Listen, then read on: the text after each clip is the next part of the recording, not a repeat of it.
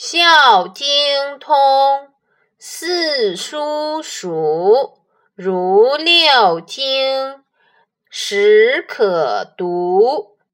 诗书易，礼春秋，号六经，当讲求。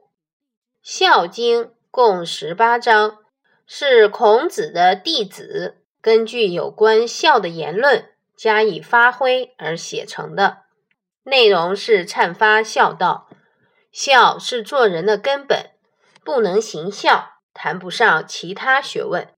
所以读熟了四书，再要读通《孝经》，这以后才可以开始读六经：《诗经》《尚书》《易经》《乐经》《礼记》《春秋》，合称为六经。求学的人一定要仔细理解、潜心研究孝的故事。我国历史上有一个以孝闻名的君主，他就是汉文帝。汉文帝是汉高祖的第四个儿子。有一次，他的母亲病了，文帝急得不得了，每天除了处理政事外，一步不敢离开母亲的身边。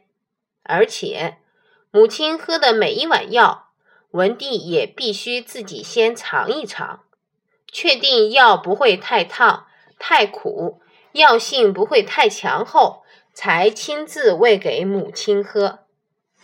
当他母亲的病好了以后，大家都说是因为文帝的细心照顾，才使他的母亲恢复健康的。从此。文武百官更加尊敬文帝，全国上下都以孝敬父母为荣。